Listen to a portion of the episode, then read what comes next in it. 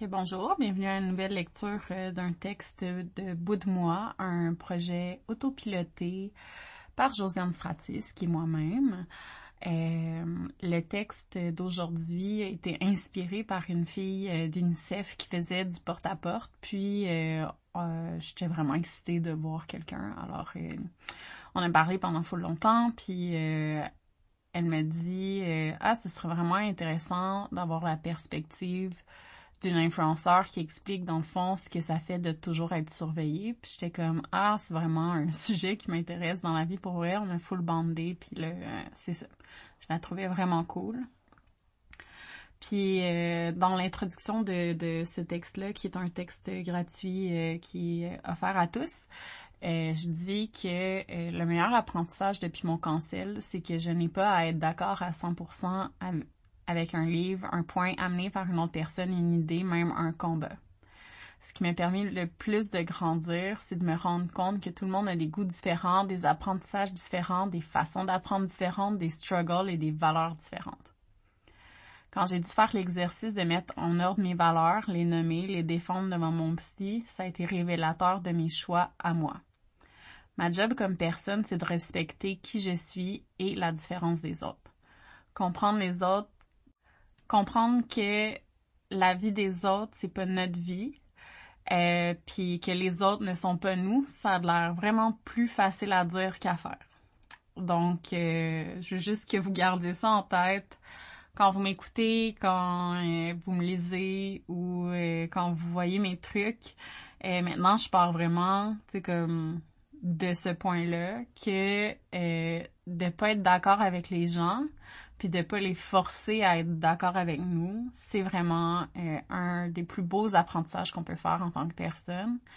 Euh, puis je comprends que ça peut être vraiment difficile pour certaines personnes parce que euh, on a toujours peur, peur de perdre dans le fond nos plateformes, nos amis, puis tout ça. Mais je suis une personne qui a tout perdu ça et qui a survécu. Euh, puis euh, je vous dis qu'on est pas mal plus chill quand on euh, a cette façon de penser là en fait, puis quand on est capable de l'intégrer à notre vie. Donc je vous lance cette piste de réflexion avant de lire Evil Eyes, un texte qui a été publié sur Bout de moi le 4 mars. alors on commence. Evil Eyes. Je suis pas assez bonne en génétique pour savoir exactement à quel point je suis grecque. Je suis juste bonne pour raconter les choses. Ma grand-mère du côté de mon père vient du Québec. Elle est née à Verdun. C'était une belle femme. Elle était fille-mère, donc elle avait conçu un enfant hors mariage, ma tante, qu'elle a gardé contre toute attente. Mon grand-père du côté de mon père est né en Grèce. Il a attendu quelque temps après la Deuxième Guerre mondiale pour refaire sa vie en Amérique. Aussi cliché que ça peut paraître, il s'est caché dans une cale de bateau et il est venu ici. Ma grand-mère Carole a rencontré Georges dans une taverne. Elle était serveuse là-bas, en cachant qu'elle avait une fille. Lui, il était à la cuisine comme tout bon grec qui se respecte. L'histoire dit que c'est un coup de foudre. Avant de se marier, l'immigration du Canada était comme hum, ce Georges n'est pas arrivé de la bonne façon, il a été chippé en Grèce. Il s'est recaché dans une cale de bateau, je sais d'où je tiens ma témérité, mettons. Il est arrivé ici à Montréal et il a épousé Carole. Ils ont eu quatre, enfants ensemble, dont mon père. Dans le milieu des années 70, Carole en avait plein le cul des mood swings de Georges. Elle a demandé le divorce. C'était une belle femme à la mode qui ne faisait, qui n'a jamais fait sentir qu'on avait besoin d'un homme dans sa vie.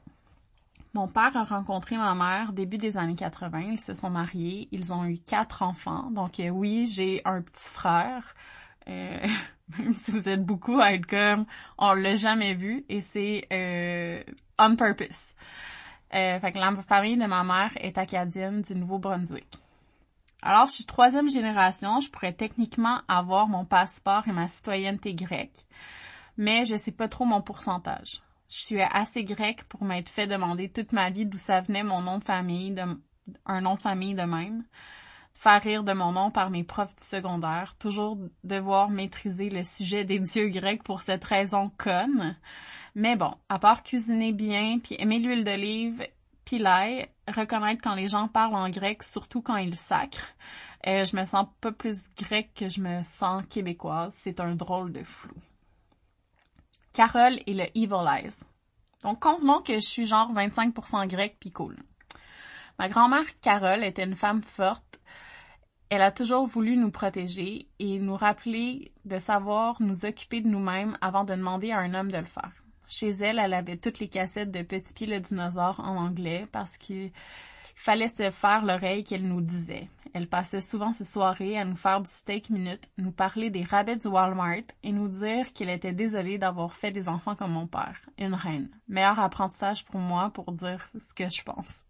Je suis jamais allée en Grèce, mais ma grand-mère, oui, et très jeune, elle m'a parlé que pour bien me protéger du regard envieux des autres, je pouvais utiliser un œil magique qui est le mati, matissement ou le mauvais œil. C'est un œil bleu qui se porte de plein de façons différentes. Selon la légende, une personne peut te jeter une malédiction en étant envieuse de toi. Et c'est l'œil qui te protège de ce genre de mésaventures. Si ma vie n'était pas déjà si ironique, je, dirais que je ne sais pas juste l'écrire sans me gosse. J'ai recommencé à avoir sur moi à 100% du temps un bracelet avec genre 50 yeux que j'en enlève sous aucune occasion maintenant. Et j'ai remis ma médaille grecque euh, que ma grand-mère euh, me donnait euh, en héritage après sa mort à la fin septembre. Vive dans l'œil. Mis à part si une personne fait une télé-réalité, grand bien lui en face, c'est assez rare de se réveiller un matin en étant dans l'œil du public. Pour avoir créé pendant des années du contenu pour consommation populaire, je peux dire qu'habituellement, il y a une courbe exponentielle. Quand j'ai commencé à faire du contenu, c'était sur Twitter qu'on regardait, puis si la personne avait une plateforme, puis c'était combien, euh, c'était quoi le nombre d'abonnés qu'il y avait sur Instagram. Ça fait drôle à dire, mais j'ai quand même un très gros réseau de contacts depuis toujours. C'est que je crains pas d'aller dans une nouvelle activité, de rencontrer des nouvelles personnes, créer un genre de relation avec eux et finir par se suivre mutuellement pendant des années à oublier le pourquoi du comment on s'est rencontrés.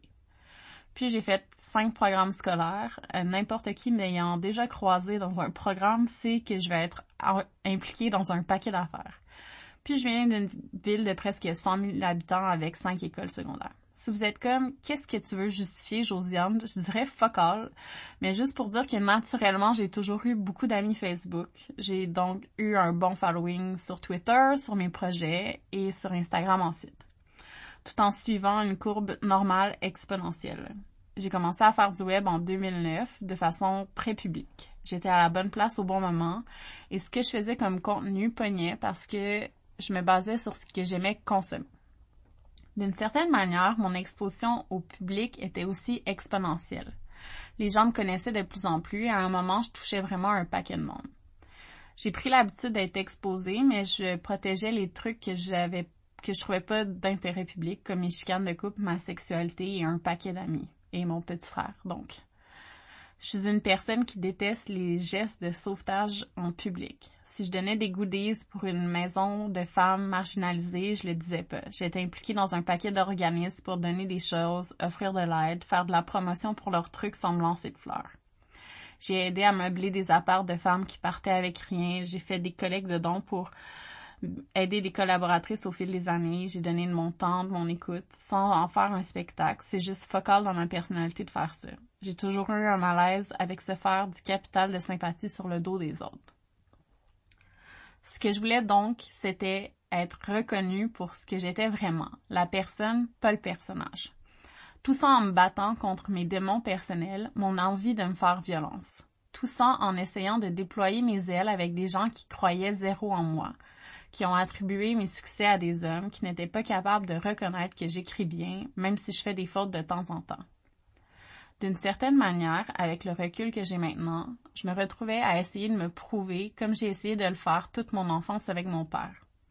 Ce n'était jamais assez bon quand j'étais jeune, je pouvais avoir 100% dans un examen du ministère en histoire, mais avec un TDAH non diagnostiqué, j'avais une moins bonne note en français écrit, alors au final, c'était juste la J'étais juste la conne qu'il croyait que j'étais. Je l'ai toujours dit, j'ai besoin de personne pour me haïr, je le fais super bien toute seule. C'est fatigant pour de vrai de toujours faire plus pour prouver qu'on a de la valeur, ça épuise. L'envie.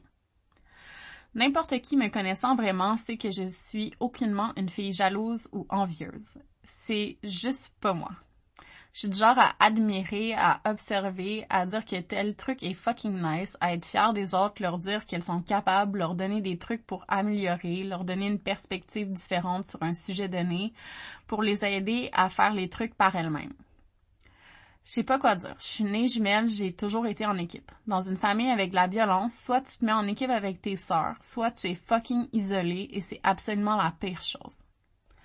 Je crois aussi que je suis désensibilisée aux belles choses, sachant que ça rend zéro heureux finalement, et que même avec un paquet de belles affaires dans sa maison, tout peut chier du jour au lendemain. Si j'ai 45 dollars dans mon compte maintenant et que je viens d'apprendre que je n'ai plus de prêts et bourses pour le reste de l'année scolaire, ben même si je mange dans des assiettes le creuset, ça n'enlève pas ma détresse. Beaucoup de personnes qui sont pas neurotypiques ont des difficultés avec certains sentiments, même pour les comprendre. Je suis pas la seule qui doit regarder une roulette des sentiments et des émotions pour identifier ce que je ressens.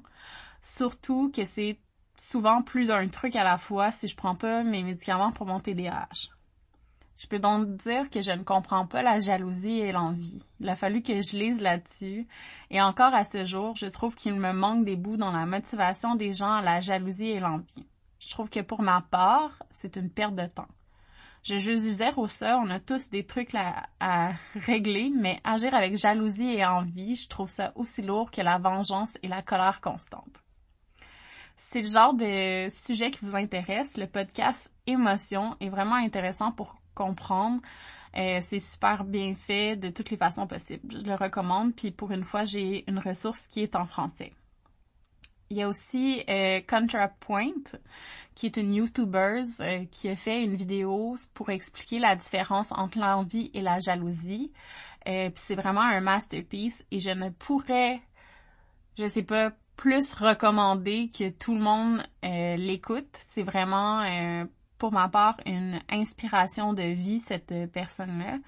Puis ces vidéos sont toujours faites d'une façon très intelligente. Selon le dictionnaire Le Robert, l'envie est un sentiment désiré, de désir mêlé d'irritation, de haine qui éprouve quelqu'un contre ceux qui possèdent ce qu'il n'a pas. La jalousie, selon mon best friend Antidote, est un sentiment douloureux, la crainte d'être remplacé, trompé, qui naît chez une personne ayant le désir d'exclusivité de la personne aimée. Un sentiment mauvais d'envie, de désir d'obtenir les avantages dont jouit une autre personne. Euh, là, je fais une parenthèse qui est pas dans le texte, mais dans le livre Atlas of the Art de Brené Brown, elle dit que euh, l'envie, c'est trois personnes, puis la jalousie, c'est deux personnes. Fait que euh, l'envie, c'est euh, de vouloir, dans le fond, quelque chose qu'une autre personne a. puis la jalousie, c'est plus comme un sentiment de détresse entre deux personnes. Fait que, on revient au texte. Je suis pas au lit, j'ai plein de défauts. Je dirais que mon plus grand est avec absolument pas comprendre les calendriers, être en retard dans toutes mes activités, ou presque. Fait mon plus grand défaut, c'est que je suis extrêmement critique de tout. Tout inclut moi. Ça peut être interprété de différentes manières, ce sens critique, mais promis, ça part pas d'envie et de jalousie. Ça part vraiment du fait que j'ai passé ma vie à me faire dire que je n'étais jamais assez. Ajoutons à ça que je vois mal le danger, que je me méfie de plus en plus de beaucoup de gens à cause de mon cancel, mais aussi de choses que j'ai entendues avant. Ça fait que je suis mieux à l'extérieur de pas mal de mouvements maintenant. Les gens ont leur shit à régler, j'ai les miennes aussi. Je ne je ne m'entoure de personnes bienveillantes. En fait, j'essaie. Le mauvais œil. J'ai toujours eu un certain réconfort dans les mathématiques parce que je trouve que les chiffres, ça parle. Mettons qu'avant de me faire delete mon Instagram par une horde de filles qui l'ont report pour violation de guide de communauté, parce que c'est ça qui est arrivé. J'avais, je sais plus, genre 27 000 personnes qui me suivaient. Mettons un chiffre assez bas en disant que trois personnes 3% des personnes qui me suivaient le faisaient pour me haïr encore plus. Ça fait tout de même 810 personnes qui me suivent activement dans le simple but de me détester. Ajoutons à ça toutes les personnes qui ne me suivent pas, mais me détestent quand même, celles qui me surveillaient aussi dans l'attente d'une erreur de ma part. Ce sont des chiffres qui sont conservateurs, mais imaginez-vous vous levez chaque matin avec l'impression que tout pourrait péter parce qu'on vous reproche absolument tout. Et on sait très bien que les influenceurs ont inventé le capitalisme, le patriarcat, name it. Vous vous levez chaque matin avec le sentiment que si vous n'existez pas en ligne, vous n'aurez pas de contrat. Les likes et les followers donnent zéro dollar. C'est tout du travail gratuit de prospection en espérant qu'une entreprise trouve que tu as assez de valeur pour te payer en argent, pas en produit. Vous vous levez chaque jour avec la certitude que des gens vont rire de tout ce que vous faites. Parce que parfois, vous croisez des posts sur Facebook qui vont rire de votre agencement de souliers de robes, de votre face, de la forme de votre corps, du ton de votre voix, de comment vous avez pris l'habitude de poser des questions à la fin de vos posts. Et ils vous disent qu'ils rient de vous, de ce que vous faites dans la vie de façon bienveillante parce que, hey, il faudrait surtout pas qu'on reconnaisse que c'est de la job de monter une communauté de gens sous des thématiques, que de prendre des photos c'est facile, que d'écrire des textes c'est aussi trop facile et que même vos livres sont des livres assez faciles, vous n'êtes pas une vraie autrice. Vous levez chaque jour aussi avec des menaces, des comptes anonymes qui vous écrivent des bêtises. Des gens qui vous disent de vous tuer, vous vous réveillez avec des menaces de viol, des gens qui vous diagnostiquent des nouvelles maladies mentales quand elles ne sont même pas capables d'aller elles-mêmes en thérapie. Vous vous réveillez avec des gens qui ne comprennent pas que vous n'avez pas les mêmes valeurs qu'elles, que vous n'avez pas les mêmes combats, que vous n'avez pas encore tout lu sur toutes les luttes des classes populaires parce que vous avez de l'air riche et que votre apparence, ce que vous dites, ça devrait représenter tout ce que vous êtes, sinon vous vous exprimez mal.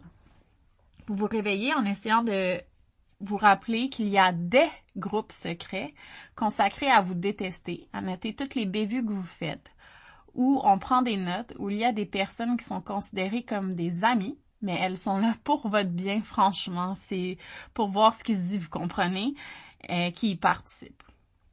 Vous vous réveillez aussi en sachant que qui sont vos vrais ennemis, des gens qui avec qui vous ne vous êtes jamais bien entendu, que vous avez certainement 10 à un certain moment parce qu'ils ont dépassé la limite plusieurs fois, puis Chris, vous avez le droit de pas être d'accord avec les moves de tout le monde, est-ce que c'est pas un droit acquis d'aimer une personne? Quand vous vous faites détester à gauche et à droite pour tout le temps depuis forever. On peut pas s'habituer à ça, le cerveau peut pas, je vais vous en reparler bientôt. Damn if you do, damn if you don't. J'essaie de trouver le bon mot et si jamais vous le savez, dites-le moi.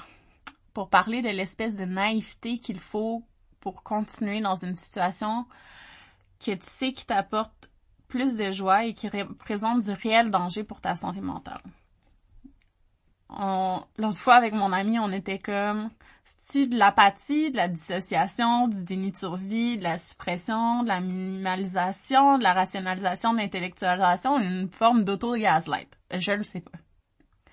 Ce que je sais, c'est que être influenceur, c'est un métier sans protection qui respecte pas tes barrières, qui fait qu'on t'en demande toujours plus, qu'on est déçu de toi si tu ne fais pas les bonnes affaires selon une personne, qui t'expose à être toujours jugé et qui ne te laisse pas le droit à l'erreur dont on rigole sans cesse de toi aussi. Je suis pas net all influenceur, ce que je veux dire, c'est que ça prend trois clics sur Internet pour comprendre comment le sentiment de toujours être observé, le panoptique même, c'est pas sain. C'est vraiment tough de se rendre compte que de ce que ça représente 27 000 personnes qui te regardent au quotidien. C'est encore plus tough de garder en tête qu'il y a du monde là-dedans que t'as jamais vu de ta vie qui te déteste en mort. Je comprends la notion de parasocial, le fait que des gens ont littéralement l'impression de te connaître, mais c'est pas le cas pour vrai. Et c'est vraiment fucked up le sentiment de décevoir des gens que tu ne connais même pas, qui eux te connaissent. Ce que j'essaie de dire depuis genre 2000 mots, c'est que peu importe le nombre de personnes qui te suivent dans la, dans la vie, tu restes un humain imparfait, qui peut pas satisfaire tout le monde, qui a son lot d'erreurs, qui a son lot de contradictions, comme tout le monde, c'est tout. L'œil qui éclate. Pour se sentir bien, une personne doit sentir qu'elle est une personne correcte. En fait, quand on demande à une personne si elle est une bonne personne, elle va, pour la plupart du temps, dire oui. Est-ce que je me suis sentie comme une bonne personne quand j'ai participé à détruire la vie de mes amis en partageant des choses que je n'avais pas vérifiées par peur de me faire détruire moi? Mais oui. Je pensais que je faisais la bonne chose, même si je savais que la personne avait des problèmes de consommation, qu'elle n'allait pas bien, puis que je n'avais pas pris le temps d'analyser la situation représentée devant moi. Je l'ai fait, je comprends ce que ça fait comme sentiment. Après, je l'ai vécu. Se faire détruire sous l'idée que tu n'es pas la personne que les gens s'imaginaient, c'est absolument fou. En fait, c'est de voir jusqu'où les tentacules de ces personnes-là vont aller pour toucher tout ce qui peut te faire du bien, tout ce qui peut te soutenir, les traumatiser aussi pour t'assurer que cette personne-là va être tout seule. Comme ce que tu crois et de faire ça en pensant que cette personne-là a le mérite. C'est juste aussi détruire une personne après les autres, comme si c'était un sport, comme si c'était la chose à faire pour essayer de faire miroiter tout sauf sa personne pour pas être la prochaine sur la liste. Je vais être réaliste deux secondes et sur ce que je connais du monde, tout le monde est à risque de se faire cancel. Tout le monde. Tant qu'on met pas un stop à ces campagnes de harcèlement-là. Je vais être dure, mais les femmes blanches, c'est nous qui tenons la cancel culture à bout de bras sur notre culpabilité d'être blanche, de faire partie d'un système oppressif qui fait du mal à bien du monde. Pour enlever cette culpabilité-là, on va détruire des gens comme si de faire de la violence contre un comportement limite illégal ou whatever, ça allait nous exonérer de nos péchés. Comme si de faire de la violence et du harcèlement, ça compte pas si on pense que la personne le mérite, sous notre enquête, notre perception de quelque chose, sans se demander si c'est la vérité ou si c'est pas un peu exagéré, c'est quoi les motivations en dessous de ça. Ce n'est pas en s'attaquant aux individus que les systèmes changent et le faire n'enlèvera jamais la masse de privilèges qu'une personne va avoir. On peut laisser le monde tranquille et ne pas détruire leur vie parce qu'ils ne respectent pas nos valeurs, parce qu'ils n'ont, parce qu'ils ont fait des choses qu'on n'aime pas. Nos actions personnelles, c'est ce qu'on contrôle. Vous n'êtes pas obligé de participer à rien de ça si ça ne va pas avec vos valeurs. Donc, euh, c'est la fin du texte. Merci euh, de votre ouverture, dans le fond, euh, surtout pour la conclusion. Et je vous invite à réfléchir à ça. Puis on s'en reparle. Vous pouvez toujours m'écrire un courriel. c'est comme ça qu'on peut me joindre maintenant. Et euh, sinon, ben merci pour votre écoute. Euh, à bientôt.